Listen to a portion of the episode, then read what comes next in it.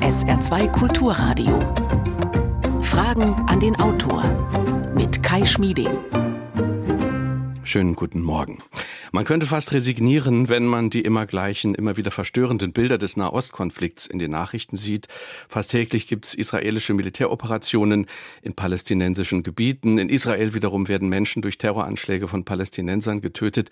Droht eine weitere Eskalation des Konflikts? Welche Rolle spielt dabei die neue, zum Teil extrem rechte Regierung? Und was bedeutet das alles für uns? Wie sprechen wir in Deutschland heute eigentlich von Israel? Welche Vorurteile und Vorbehalte haben wir? Richard Heim Schneider Schneider, unter anderem langjähriger Israel-Korrespondent der ARD, lebt seit fast 20 Jahren in Tel Aviv. Ein Kollege hat neulich geschrieben, er hat schon alle Diskussionen über den jüdischen Staat vorwärts und rückwärts geführt. Und deswegen freue ich mich, dass er heute zu diesen Fragen unser Gast ist, zugeschaltet per App. Herzlich willkommen, Herr Schneider. Auch Ihnen einen schönen guten Morgen. Hallo. Guten Morgen. Die Sache mit Israel ist der Titel des Buches. 75 Jahre nach der Staatsgründung gibt er darin seine Antworten auf fünf zentrale Fragen, die in Diskussionen zu Israel immer wieder auftauchen. Geht um grundsätzliche Fragen der Existenz und zum Selbstverständnis der jüdischen Nation. Er schreibt aber auch recht aktuell über das, was er im Buch einen Tsunami nennt, die rechteste und extremste Regierung in der Geschichte Israels und die geplante Justizreform, die möglicherweise ungeahnte Konsequenzen hätte, wenn sie denn kommt. Liebe Hörerinnen und Hörer, rufen Sie an, stellen Sie Ihre Fragen. Telefon 0681 65 100 und WhatsApp die gleiche Nummer 0681 65 100. Außerdem E-Mail, Fragen an den Autor mit Bindestrichen dazwischen at sr.de. Unter allen, die sich beteiligen, verlosen wir Exemplare des Buches. Herr Schneider, ähm, was war Ihr Impuls? Äh, anders gefragt, was musste da raus bei Ihnen, als Sie das Buch angefangen haben äh, zu schreiben? Sind Sie manchmal genervt darüber, wie in Deutschland über Israel gesprochen wird?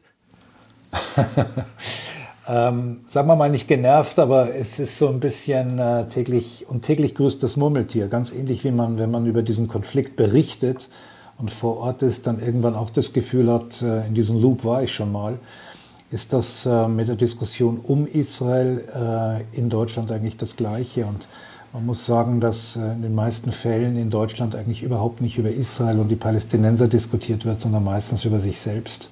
Es sind bestimmte Ideen und Vorstellungen, die sehr viel mit der eigenen Vergangenheit und mit den eigenen Klischees zu tun hat und den eigenen Vorurteilen natürlich auch, als dass es wirklich etwas mit der Situation vor Ort zu tun hat. Und so insofern habe ich dann ein paar Fragen herausgenommen, die in dieser Diskussion in Deutschland immer wieder hochpoppen und wo ich auch immer wieder selbst konfrontiert war, weil mir diese Fragen immer wieder gestellt wurden. Und so habe ich dann einfach versucht, das mal ein bisschen zu subsumieren und versucht, diese Fragen aufzudröseln, Antworten zu geben, aber manchmal gibt es auch keine einfachen Antworten, sondern ich habe dann eher versucht, die Komplexität der Lage hinter einer eigentlich sehr einfachen Frage ähm, darzustellen. Mhm. Über diese Fragen werden wir im Laufe der kommenden Stunde sprechen. Dem Buch vorangestellt äh, ist aber auch ein Kapitel zur aktuellen Situation, zur äh, Justizreform, in dem Sie auch äh, in sehr deutlichen kritischen Worten erklären, welche Abgründe sich da auftun. War das von Anfang an so geplant oder sind Sie da auch überrascht worden von den aktuellen Entwicklungen beim Buchschreiben? Ja, im Grunde genommen bin ich überrascht worden. Ich habe ähm, den Auftrag für dieses Buch vergangenes Jahr im Sommer bekommen und ähm, mir war die Struktur des Buches relativ schnell klar. Also ich wusste relativ schnell, ähm, wie ich das aufbauen möchte. Und das schrieb sich eigentlich auch ähm, sehr gut und, und sehr schnell. Ähm, und insofern war eigentlich alles im Plan. Und dann kamen die Wahlen am 1. November und dann vor allem eben diese neue Koalition, die sich Ende letzten Jahres so herauskristallisierte mit der Ankündigung dann der Justizreform, der sogenannten Justizreform Anfang Januar. Und dann sprach ich mit dem Verlag und gesagt, so jetzt haben wir ein Problem, weil das Buch muss darauf jetzt einfach nochmal eingehen. Und es hieß zu dem Zeitpunkt, dass ähm, die Justizreform bis Ende März durchgepeitscht werden sollte, also bis zum Ende der Wintersaison der Knesset, des Parlaments. Und ähm, dann haben wir uns entschlossen, einen Prolog einzuführen, den noch zu schreiben. Mhm. Und den wollte ich so spät wie möglich schreiben, damit ich so aktuell wie noch möglich bin. Mhm. Aber das Buch musste Mitte März in Druck gehen und insofern ähm, war dann so für mich quasi am 10. März Schluss. Aber wenn man äh, diese fünf Fragen nimmt, die Sie da in, äh, in, den Mittelpunkt stellen, also ist Israel eine Demokratie, ist, ist Israel ein Apartheidstaat, ist Kritik an Israel antisemitisch, ist Israel ein fundamentalistischer Staat, gehört Palästina den Palästinensern, das sind die fünf Fragen des Buches. Fallen die Antworten möglicherweise, wenn die Justizreform so kommt, wie sie kommt, äh, da nicht auch ein bisschen anders dann auch aus? Es würden sich viele Dinge verändern. Sagen wir mal so, wenn wir dieses ähm, erste Kapitel nehmen, ist Israel eine Demokratie, was ich ja versucht habe zu beantworten und gleichzeitig auch versucht habe zu zeigen, wo die Gefahren sind, die für diese Demokratie da sind, dann würde man, wenn diese Justizreform durchgekommen wäre zu dem Zeitpunkt oder jetzt noch durchkommen würde, was ich mittlerweile etwas bezweifle, zumindest nicht in der, in der reinen Form, wie das geplant war, dann würde man dieses Kapitel natürlich etwas anders schreiben, aber es würde nichts ändern an den historischen äh, Entwicklungen, die ich da ja jeweils zeige. Ich gehe ja in allen Kapiteln noch sehr weit zurück in die Geschichte Israels und insofern würden diese Kapitel dann am Ende sich verändern, aber nicht unbedingt in dem, was ich ansonsten erzählt habe, weil die Vergangenheit und die Geschichte beispielsweise zur Entwicklung der Demokratie in Israel bleibt ja die gleiche. Mm, äh, es wurde oft kritisiert, was mit dieser Justizreform passieren könnte. Da war von einer Aushebelung der Gewaltenteilung die Rede. Äh, wenn die jetzt sozusagen entschärft wird, ist dann, ist dann das erstmal abgewendet oder droht, äh, drohen da immer noch diese Abgründe zu kommen?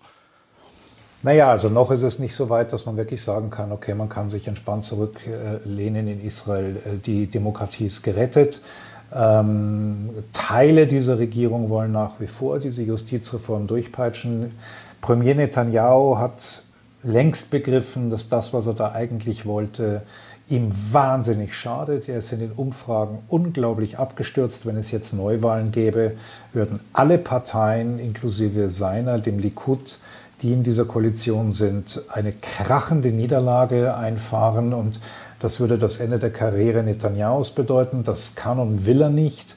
Ähm, er ist, und das ist ja auch ein bisschen so die Ironie des Schicksals, er ist quasi in dieser Koalition, wenn man so will, noch in Anführungszeichen der liberalste und der moderateste von allen Politikern.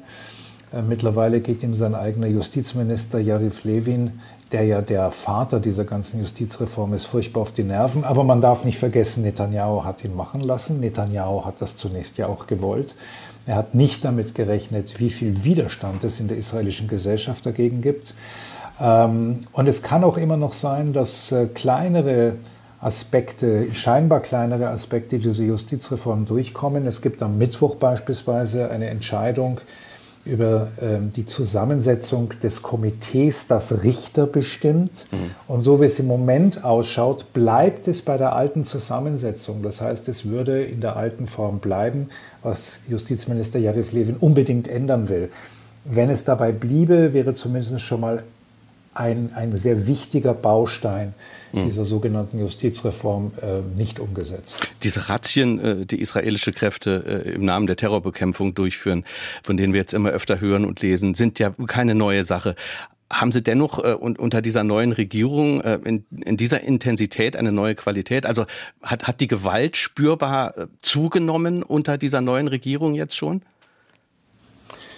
Die Gewalt hat schon zugenommen eigentlich mit der letzten Regierung. Es gab im Anfang des Jahres 19, äh, 2022 eine ziemlich heftige Terrorwelle von Palästinensern mit Anschlägen im Kernland Israel mit äh, sehr vielen Toten, woraufhin die damalige Regierung Bennett und später dann auch äh, Premier Lapid, der von Bennett übernommen hat, ähm, dann dagegen vorgegangen ist. Ähm, es gab dann im April die Entscheidung, April 2022, ähm, da richtig massiv vorzugehen. Und dann hat die Armee eine Operation gestartet, die eben mit sehr, sehr vielen Razzien und, und, und ähm, Eindringen in palästinensische Städte und Dörfer äh, begonnen hat, wo man halt versucht hat, ähm, palästinensische Touristen dingfest zu machen, hm. beziehungsweise bestimmte Gruppen ähm, sozusagen unfähig und unfähig zu machen. Also, aber auf der palästinensischen Seite gibt es auch ein immer höheres Maß und ein höheres Maß an Gewalt und an Gewaltbereitschaft. Und so schaukelt sich das gegenseitig hoch. Ähm, was die jetzige Regierung sozusagen übernommen hat, allerdings ist die, sozusagen, ist die ist schon ein gewisses Maß an Aggression und Gewalt, das da war. Mhm. Aber unter dieser Regierung ist es auf alle Fälle noch mal wesentlich schlimmer geworden. Und natürlich auch von palästinensischer Seite ist die Aggression und die Gewaltbereitschaft noch mal eine Stufe höher geworden. Richard C. Schneider ist heute Morgen unser Gast. Sein Buch trägt den Titel Die Sache mit Israel. Fünf Fragen zu einem komplizierten Land. 0681 65 100 ist unsere Nummer. Wir hören eine erste Hörerfrage. Einst von jüdischen Siedlern aus aller Welt gegründet, finden sich heute in Israel Bewohner aus mehr als 130 Ländern. Wie kam es zu dieser Entwicklung und warum gibt es ausgerechnet in Israel so viele Extremisten? Herr Schneider, gibt es eine kurze Antwort darauf? Also es gibt, es gibt zwei es gibt zwei Beweggründe, mindestens zwei Beweggründe, nee, drei, sagen wir mal drei. Es gibt drei Beweggründe, nach Israel zu gehen. Das erste ist wirklich der Beginn der zionistischen Bewegung, die im 19. Äh, Jahrhundert liegt, im späten 19. Jahrhundert, und der Erkenntnis der Juden damals schon, dass äh, Juden in Europa keine rosige Zukunft haben und nicht frei leben können, weil der Antisemitismus ähm, so problematisch war dass viele Vordenker gesagt haben, es gibt eigentlich nur eine Lösung, äh, dass Juden frei und unabhängig leben können, das ist ein eigener Staat. Diese Überzeugung hat sich natürlich durch die Shoah, durch den Holocaust natürlich nochmal intensiviert. Die Überzeugung auch, dass Assimilation ähm, keine Antwort ist, dass sie nichts genutzt hat, dass auch Staatsbürger eines anderen Landes zu sein keine Garantie dafür ist, dass Juden in Sicherheit leben können. Und das ist der eine Grund, warum Juden nach, ähm, nach Israel auswandern. Der andere Grund ist wirklich auch ein religiöser, dass viele sehr religiöse Juden sagen, wir wollen in das äh, uns von Gott verheißene Land zurückkehren, in das Land der Vorväter, wo wir als Juden religiös genauso leben können, wie wir uns das vorstellen. Und dann, das ist im Grunde genommen das gleiche wie vorhin, sehen wir natürlich auch eine wachsende, einen wachsenden Antisemitismus in vielen Ländern dieser Welt, allen voran in Europa, auch in den USA mittlerweile. Ähm, und insofern gibt es immer wieder Fluchtbewegungen von Juden, wie beispielsweise in den letzten Jahren aus Frankreich, es sind in den letzten knapp acht, neun Jahren weit über 50, 60.000 äh, Juden aus Frankreich nach Israel ausgewandert. Und das ist der Grund. Und warum es so viel Extremismus gibt, ist, ähm, gibt da gibt es viele Gründe. Das eine sind natürlich ähm, Gegenbewegungen und Wechselbewegungen und Wechselwirkungen zwischen muslimischen und jüdischen Extremismus. Das heißt, je extremistischer die die arabische Seite geworden ist, desto extremistischer wird man dann auch auf der israelischen Seite. Diese ewige Gefahr mhm. des Terrors führt sozusagen auch zu einer immer größeren Gewaltbereitschaft und man glaubt, nur so kann man äh, mit Terror umgehen, einer immer äh, schwächer werdenden äh, Bereitschaft auch zu Verhandlungen. Und es hat etwas auch zu tun damit, dass auch in Israel vor allem ultraorthodoxe und nationalreligiöse Kräfte immer mehr mit religiösen Argumenten ähm, versuchen, auch die, das Land und die Politik so zu bestimmen, wie sie das für richtig halten und damit auch fundamentalistischere Politik machen. Mhm. Wenn es um die Zusammensetzung der Gesellschaft geht, äh, habe ich neulich einen Satz von Ihnen in einem NZZ-Interview äh, gelesen und mir rausgeschrieben. Da haben Sie gesagt, wenn die Entwicklung linear verläuft, dann ist es in 10, 20 Jahren vorbei mit Israel, äh, weil in etwa zwei Jahren sind rund 50 Prozent aller Erstletzer in Israel entweder Araber Araber oder ultraorthodoxe Juden. Äh, inwiefern ist die Demografie da auch etwas, was die Situation sehr, sehr schwierig macht, auch in Zukunft? Die ist ganz entscheidend, weil, ähm, also um es richtig banal zu sagen, ähm, es sind ähm, drei Gruppierungen, die einfach sehr, sehr viele Kinder bekommen. Wenn ich sage sehr viele Kinder, reden wir von sechs, acht, ja sogar zwölf Kindern pro Familie. Das sind vor allem voran die ultraorthodoxen Juden. Das sind die Nationalreligiösen, also auch die Siedler, die oft vier, fünf, sechs Kinder haben.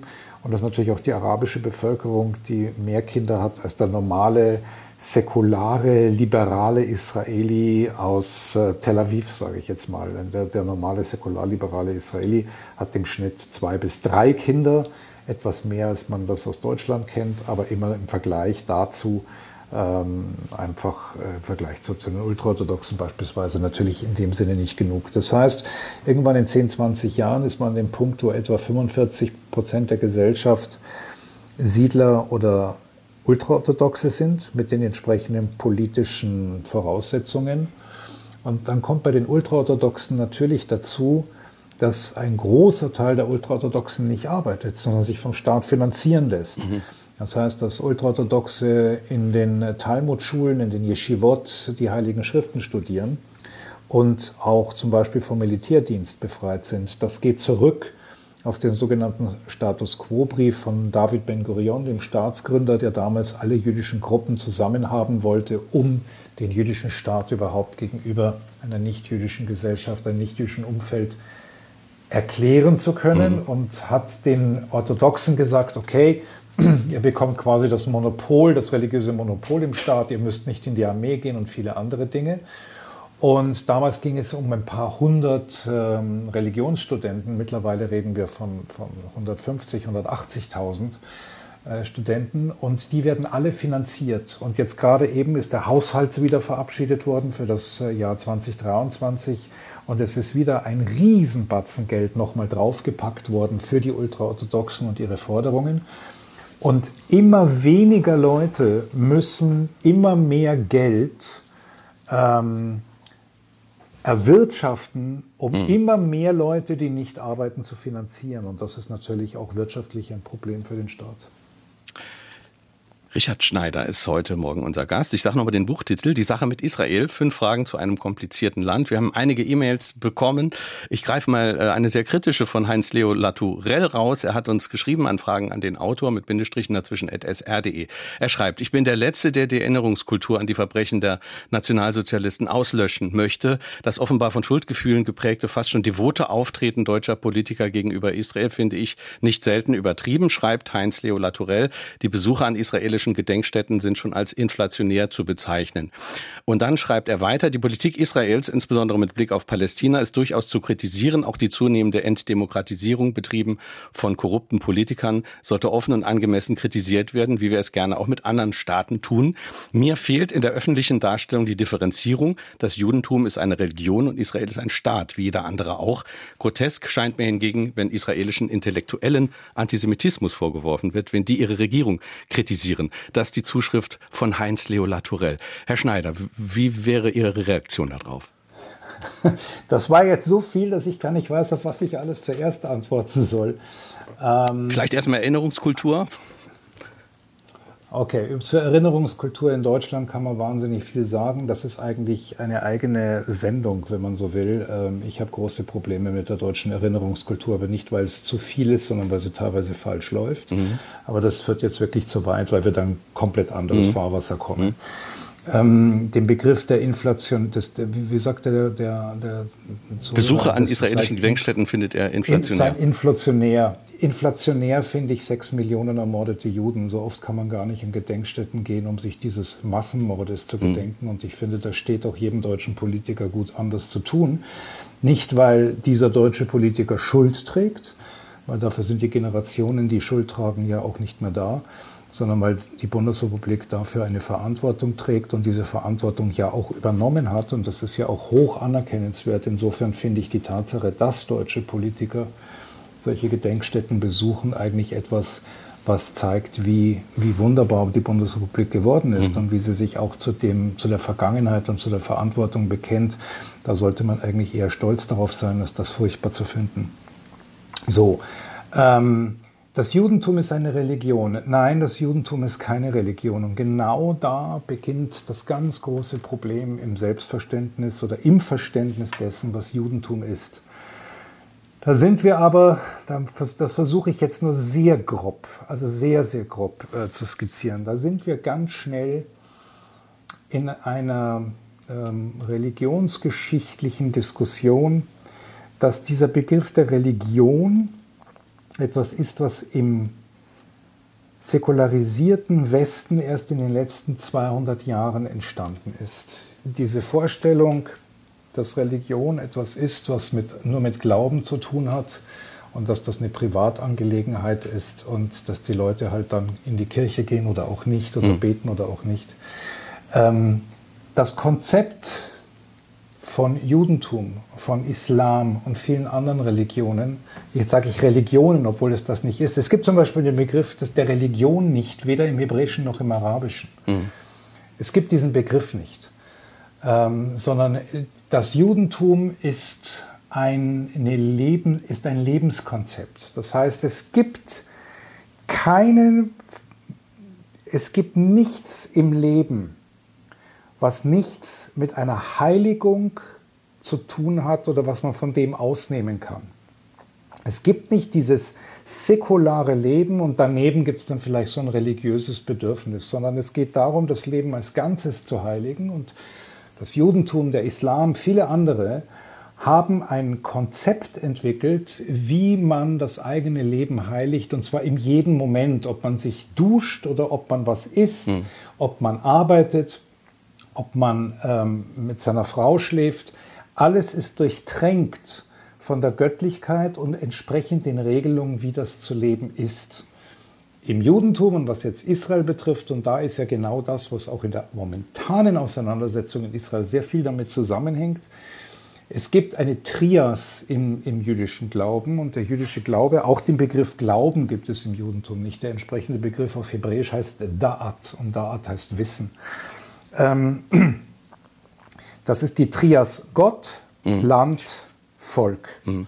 Und das muss man verstehen, um zu verstehen, dass Israel nicht ein Staat wie jeder andere ist. Und die Diskussion, ich bin sofort fertig, die Diskussion, die jetzt gerade auch in Frage um die Demokratie und diese Justizreform unten drunter läuft, ist, was für eine Form von Judentum wollen was für eine Form von jüdischen Staat wollen wir? Und da gibt es eben zwei sehr, sehr unterschiedliche Anschauungen dazu. Und dass Kritik möglich ist, das zeigen Sie auch in Ihrem Buch. Also Sie sagen ja nicht, dass die ähm, Kritik äh, an der Politik Israels irgendwie gleich schon antisemitisch ist. Äh, es gibt nur sehr feine Trennlinien. Also Kritik muss ja erlaubt sein, weil man, weil man jeden Staat ja auch für seine Politik kritisieren muss, oder?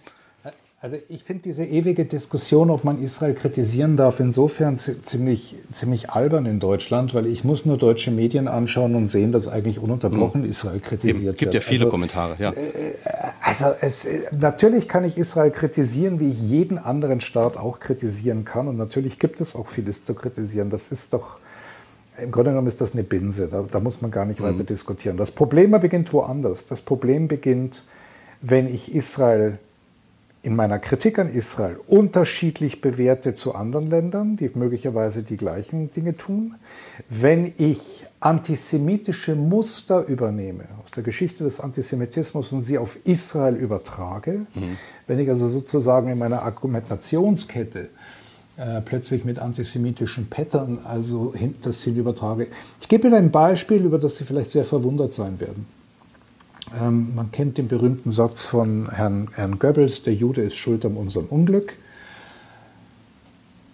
Der Außenminister von Barack Obama, John Kerry aus dem Jahr 2014, hat etwas gesagt und John Kerry steht nun wirklich quasi ähm, außer Zweifel, dass er antisemitisch ist. Aber er hat etwas gesagt, was zutiefst antisemitisch ist. Er sagte nämlich, dass ähm, Israel, das Problem mit Israel und das Problem des Konfliktes zwischen Israel und den Palästinensern ähm, der Grund ist für alle Probleme, die es im Nahen Osten gibt. Und mhm. wenn man endlich mit Israel dahin käme, dass man dieses Problem lösen könnte, dann wäre alles prima.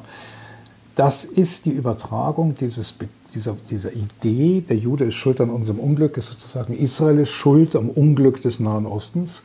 Und wer sich aber die gesamte Problematik heute im Nahen Osten anschaut, der wird, wenn er sich nur ein bisschen damit beschäftigt, sehr schnell verstehen, mhm. dass selbst wenn es eine Zwei-Staaten-Lösung gäbe, selbst wenn es Frieden gäbe jetzt zwischen Israelis und Palästinensern, was man wirklich nur hoffen und wünschen kann, dann wären die ganzen anderen Probleme, die es im Nahen Osten gibt, überhaupt nicht vorbei. Im Gegenteil, es würde alles weitergehen.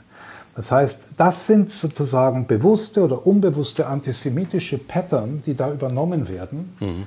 und in denen man quasi dann ähm, etwas macht, was nicht zulässig ist und was auch nichts zu tun hat mit einer sachlichen Kritik an politischen Dingen in Israel. 0681 65 100 ist unsere Nummer. Sie können teilnehmen an der Sendung. Sie hören Fragen an den Autor. Wir hören eine nächste Frage. Ich sehe zurzeit viel Werbung. Suchen Sie Tel Aviv oder Haifa? Ansprechende Werbung, in Israel Urlaub zu genießen. Wie passt das? Urlaub in Israel spricht der Hörer an. Ja, großartig. Wie soll das nicht passen? Warum, warum soll das nicht passen? Ich verstehe die Frage nicht ganz. Ähm, die Menschen fahren auf Urlaub in die Türkei, ein Land, das nun auch nicht mehr als liberale Demokratie zu verstehen ist, ein Land, das die Kurden verfolgt. Und die Leute machen sich ein wunderbares Leben an den Küsten der Türkei. Also jetzt nur eines von vielen Beispielen. Warum soll das nicht passen? Man kann in Tel Aviv wunderbar Urlaub machen, man kann im ganzen Land wunderbar Urlaub machen. Mal ganz abgesehen davon, es gibt unglaublich viel zu sehen. Es ist das heilige Land. Es ist äh, ein religiöses Zentrum über Jahrtausende gewesen für Juden, Christen, Muslime. Ähm, es gibt viel zu sehen. Alleine in Jerusalem kann man sich äh, fünf Tage aufhalten und hat immer noch nicht alles gesehen. Warum soll das nicht passen? Wir hören eine nächste Frage. Wenn man Israel als ethnische Demokratie verstehen will, hat das Nationalstaatsgesetz das Dilemma dann nicht noch verschärft, indem es bestehende Fronten verfestigt hat. Vielleicht müssen wir an der Stelle dann nochmal sagen, äh, ein paar Worte zum Nationalstaatsgesetz und auch zum Begriff der ethnischen Demokratie. Ähm, also zunächst einmal, die ethnische Demokratie heißt, das äh, ist etwas, was aus der Geschichte der Entstehung des Staates Israel heraus sich entwickelt hat. Juden wollten einen, einen jüdischen Staat gründen und haben, bevor es diesen Staat gab, sich überlegt, wie dieser Staat ausschauen soll.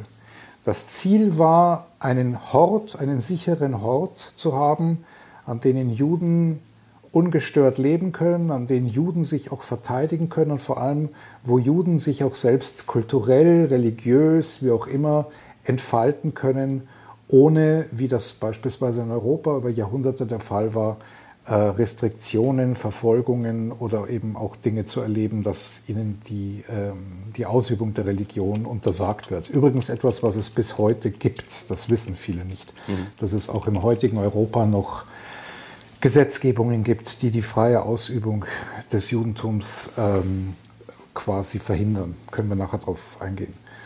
So, aus dem ausgehend war natürlich die Grundüberlegung, wie der Staat zu sein hat, der, dass es ein offener, freier und liberaler Staat sein muss. Und selbstverständlich sollten auch die Menschen, die in diesem Staat leben und die keine Juden sind, den Genuss von Freiheit und Liberalismus erleben, wie das auch in der Unabhängigkeitserklärung 1948 festgehalten wurde. Ähm, Israel hat also dadurch aber, als es dann den Staat Israel gab, allmählich eine israelische Identität entwickelt. Aber es begann als eine jüdische Identität. Mhm. Und da ist genau, wo dieses Problem zunächst einmal rein kulturell begonnen hat, dass in dem Moment, wo sich eine israelische Identität beginnt herauszukristallisieren, natürlich klar, dass das eine ethnische Definition wird, weil primär damit die jüdische Identität gemeint ist und nicht die Identität aller seiner Bürger, wobei Israel in seiner Gesetzgebung immer darauf geachtet hat, dass alle Bürger ähm, die Individualrechte haben, mhm.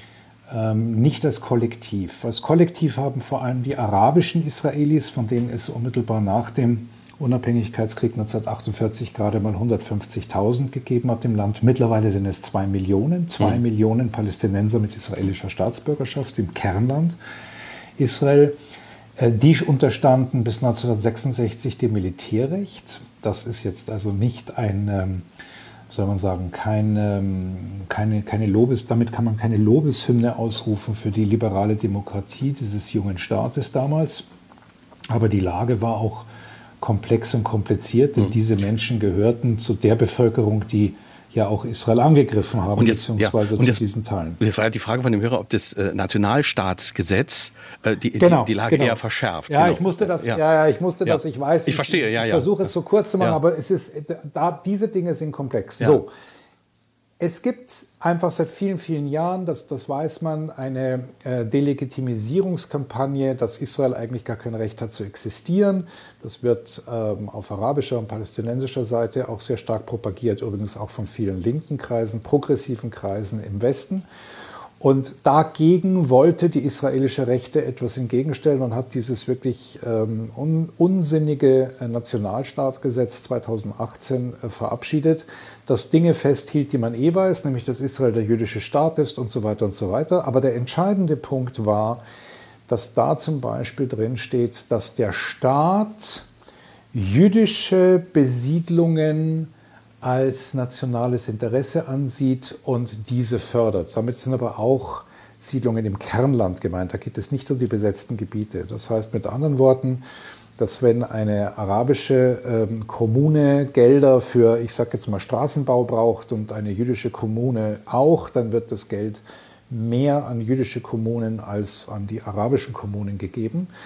Ähm, das haben auch viele jüdische Israelis als rassistisch abgelehnt. Es gab große Proteste gegen diese ähm, Nationalstaatsgesetzgebung, die übrigens im Zweifelsfall gar nicht halten würde, mhm. weil sie den Basic Laws, diesen zwölf Basisgesetzen oder Grundgesetzen, die quasi äh, äh, verfassungsmäßigen Status haben, widersprechen ähm, aber dieses Nationalstaatsgesetz ist wirklich höchst problematisch. Das ist hm. überhaupt gar nicht anders zu sehen. Sie haben jetzt vorhin beschrieben, auch welche Rechte Palästinenser haben, wie sie leben können in dem Staat, welche, ja, welche, welche Rolle sie da spielen können. Jetzt äh, zitieren Sie äh, einen Amnesty International Bericht aus dem Jahre 2022 im Buch vom, vom 1. Februar. Amnesty International sagt, in Israel äh, äh wird an den Palästinensern Apartheid verübt. Ähm, sind das Vorwürfe, die vollkommen aus der Luft gegriffen sind äh, oder gibt es da doch an, Anlass für Kritik? Wie, wie würden Sie das in aller Kürze beantworten, dieser Apartheidsvorwurf?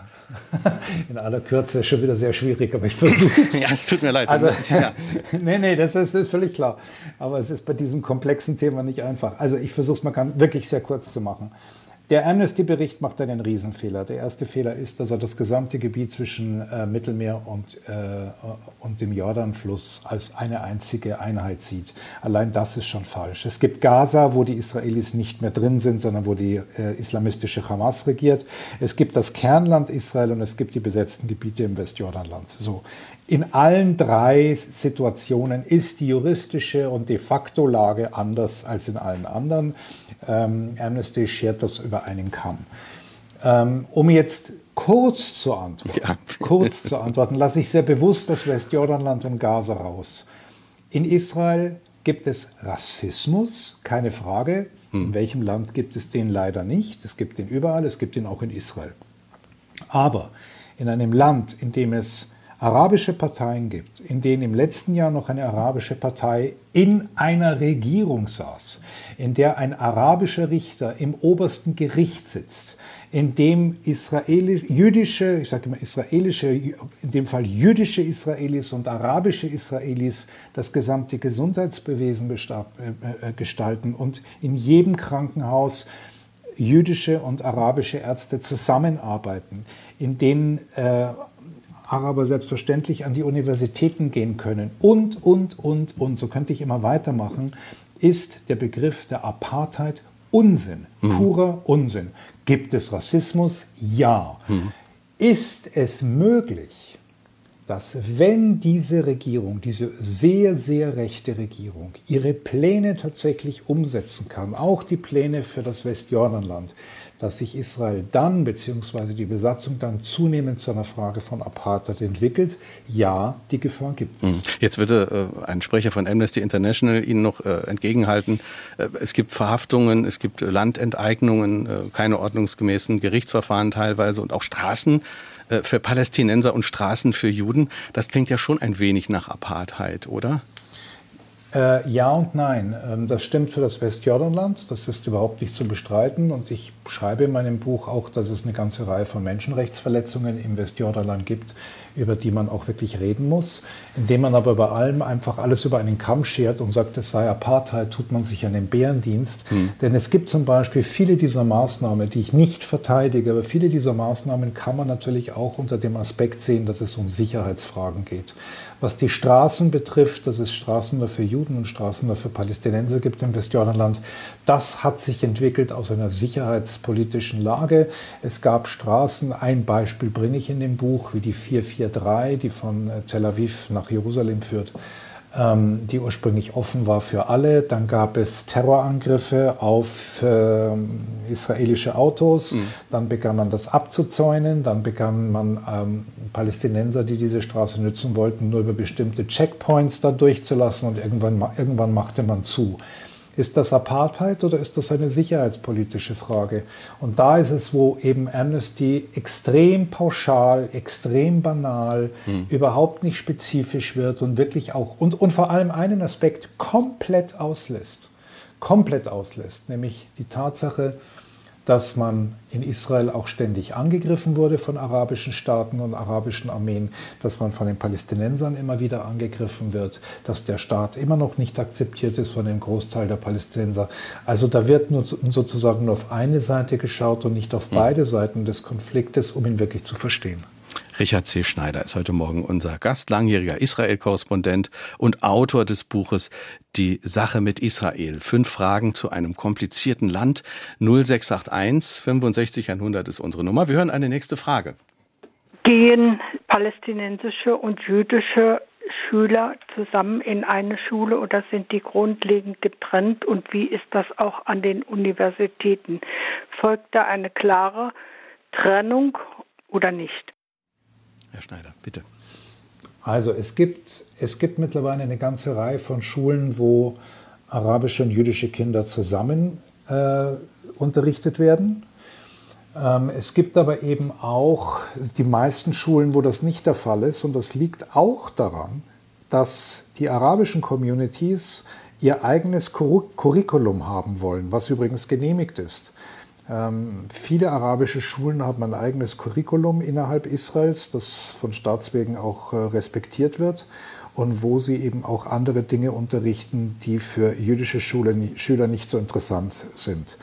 Ähm, wünschenswert wäre natürlich, dass es noch sehr, sehr viel mehr Schulen gäbe, wo jüdische und arabische Kinder zusammen lernen, weil das natürlich auch Verständnis, übrigens auch ein Sprachverständnis fördert. Die meisten äh, jüdischen Israelis können kein Arabisch. Und ich selber habe 17 Jahre in, in Jaffo gelebt ähm, und meine wirklich engen Freunde, Shlomit und Asaf, haben ihre beiden kleinen Töchter auf die arabisch-jüdische Schule in Jaffo geschickt und dann konnten die schon im Alter von sechs, sieben Jahren natürlich auch Arabisch sprechen, was äh, dem Verständnis der Kultur der anderen natürlich auch immer hilft. Die meisten Araber innerhalb Israels können natürlich Hebräisch, müssen sie, sonst könnten sie überhaupt nicht, sich nicht verständigen, lernen das auch auf der Schule. Aber umgekehrt ist das auch meines Erachtens wahnsinnig wichtig. Klaus Spiegel hat uns eine E-Mail geschrieben, Anfragen an den Autor mit Bindestrichen dazwischen at sr.de. Äh, als Deutscher stand ich bestürzt bei Bethlehem vor der Mauer, welche die Israelis seit 2002 auf palästinensischem Boden hochgezogen haben, schreibt Klaus Spiegel. Das Ungetüm wirkte auf mich noch viel klobiger und erschreckender als einst die Berliner Mauer, die ich als Schüler gesehen hatte.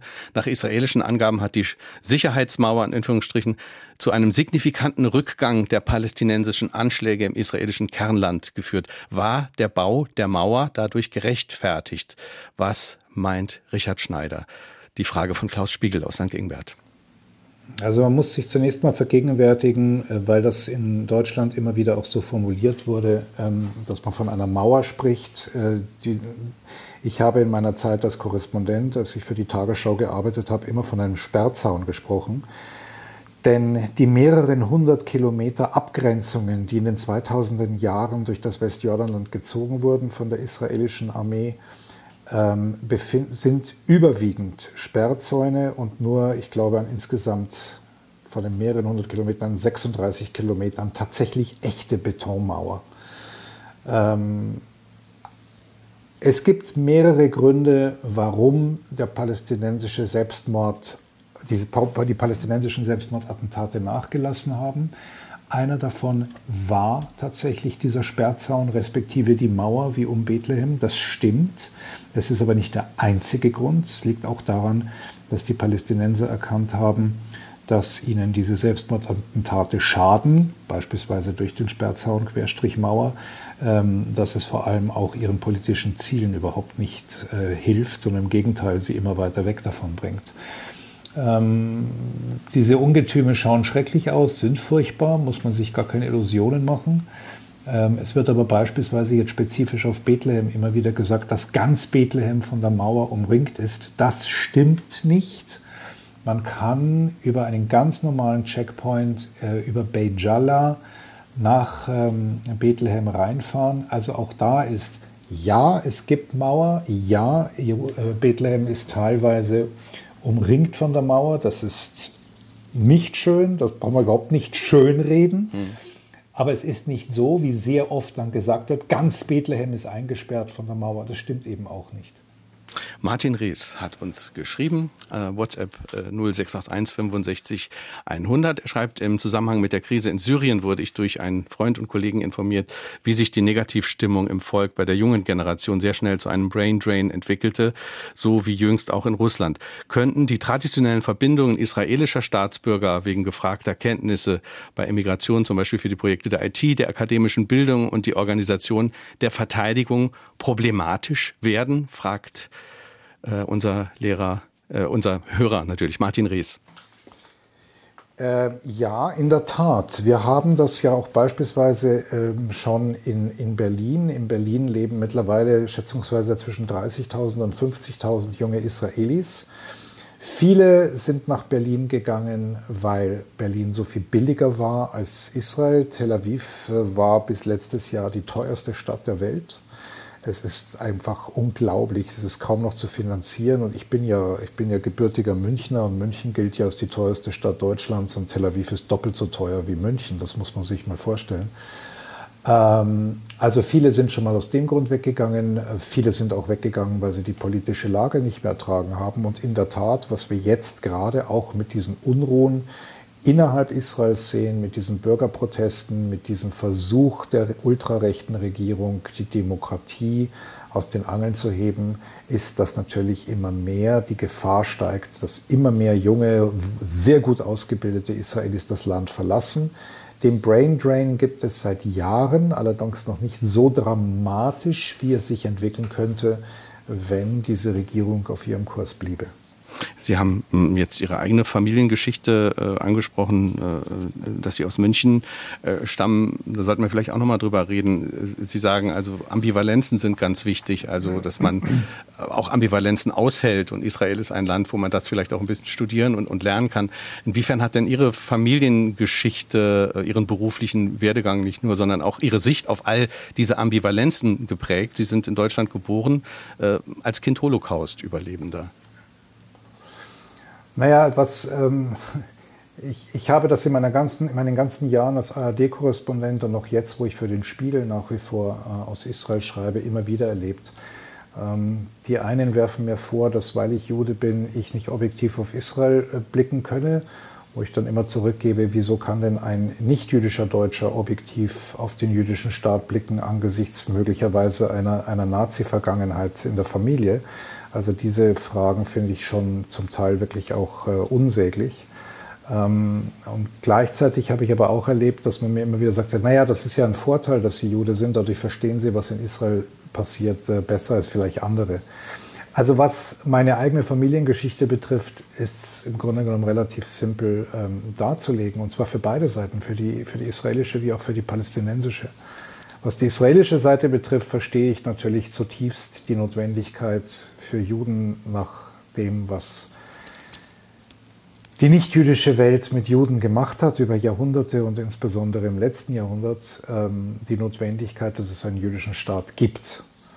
Ähm, die Tatsache, dass man sich selbst verteidigen kann, hm.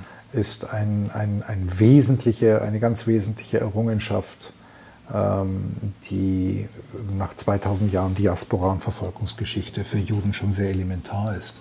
Aber auf der anderen Seite eben, weil man selber auch weiß, wie das heißt, unterdrückt zu werden, äh, gucke ich natürlich auch sehr genau hin, wo ist der Konflikt der Konflikt, sprich, da clashen die Interessen zweier hm. Völker, zweier ähm, ja, der Palästinenser und der Israelis aufeinander und die müssen das miteinander austragen. Und wo beginnt Unterdrückung? Hm. Ähm, wo beginnt Benachteiligung? Und das ist natürlich ein Thema, wo ich auch sehr, sehr empfindlich bin, hm. gerade aufgrund meiner Familiengeschichte. Äh, was aber nicht dazu führt, das darf man auch nicht, ähm, was, was dann auch gerne in Deutschland gesagt wird, naja, gerade weil die Juden doch das alles durchgemacht haben, müssten sie doch besser als andere verstehen, was Unterdrückung ist. So simpel funktioniert es halt nicht. Und das zeigt dann auch immer wieder, wie man ähm, deutsche hm. Geschichte überträgt auf eine sehr komplexe, historisch völlig anders geartete Situation und einen anderen Konflikt im Nahen Osten. Als, als Berichterstatter, als Journalist in, in diesem Dauerkrisengebiet, äh, gerade wenn Sie beide Seiten sehen wollen, mussten Sie ja auch immer wieder Vertrauen äh, zu beiden Seiten aufbauen. Sie haben in einem anderen Interview äh, äh neulich auch mal beschrieben, wie das war, einem, äh, einem Hamas-Chef äh, gegenüber zu sitzen. Wie sind Sie damit umgegangen, also dann mit, mit, mit ganz unterschiedlichen Positionen dann zurechtzukommen und, und, und da dann ja, journalistisch zu arbeiten?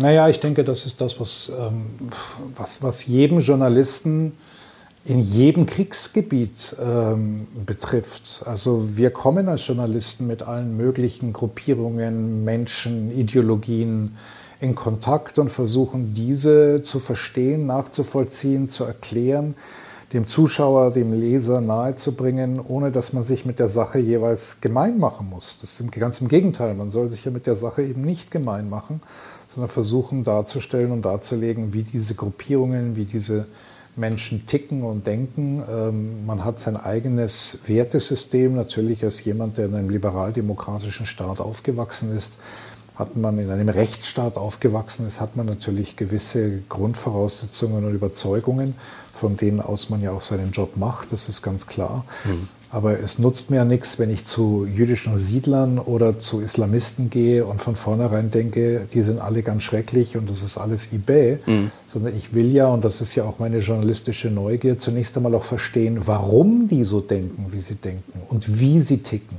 Und das versuche ich meinen früher Zuschauern, jetzt auch Lesern nahezubringen und, und zu erklären, ohne dass ich das immer alles für gut befinden muss, was die jeweiligen Gruppierungen denken, sagen oder tun. Hm. Wir hören eine nächste Frage.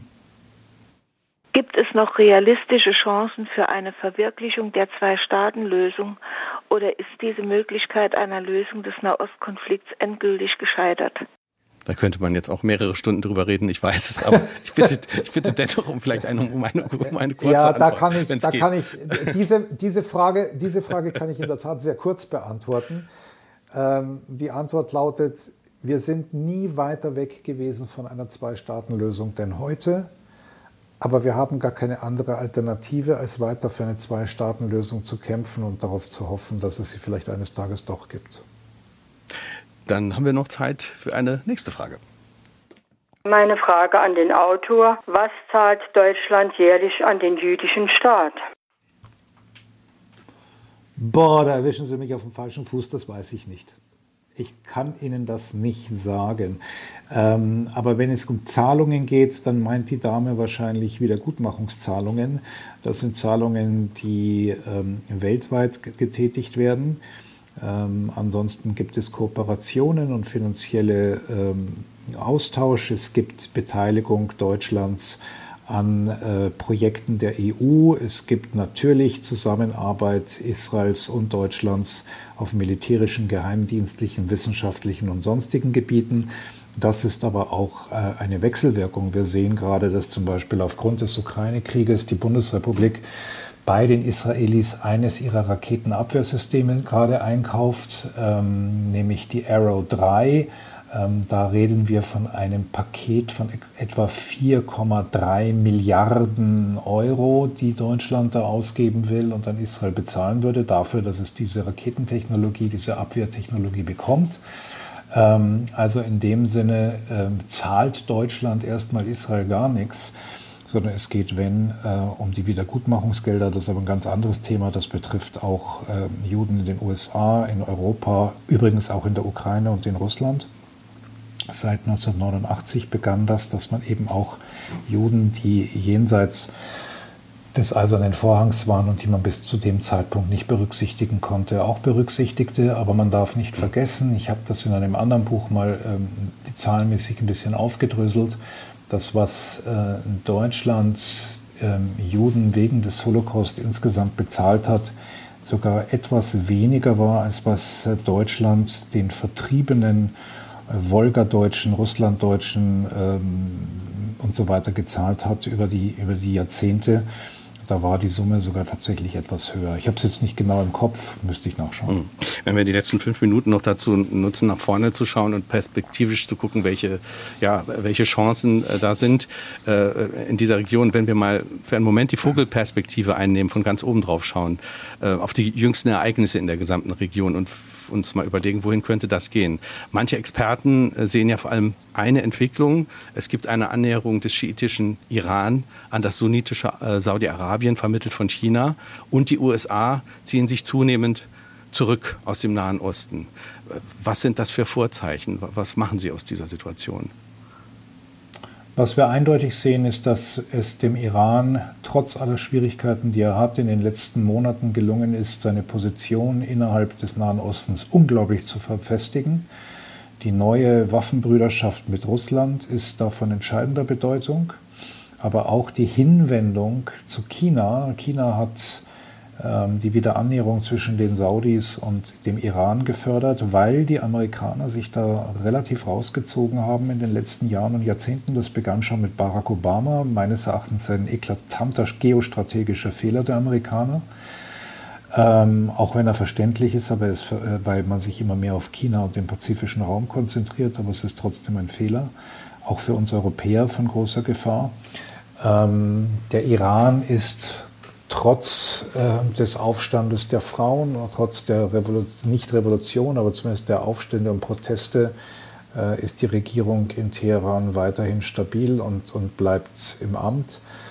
Ähm, es heißt jetzt, dass die Amerikaner möglicherweise relativ nah ähm, dabei, dabei, sind, mit dem Iran nun doch noch ein Abkommen zu finden. In Israel ist man darüber extrem nervös, mhm. weil man überzeugt ist, dass das die eigene Hand, den eigenen Handlungsspielraum ähm, einschränkt. Last but not least, der Iran steht de facto immer nur zwölf Tage entfernt von der Anreicherung von genug Uran für eine erste Atombombe.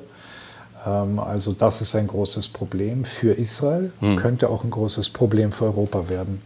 Und dass die Amerikaner, wie gesagt, sich aus dem Nahen Osten herausziehen, hat natürlich dazu geführt, dass die Russen sich in Syrien breit machen konnten, dass die Chinesen mittlerweile sehr viel mehr mitspielen.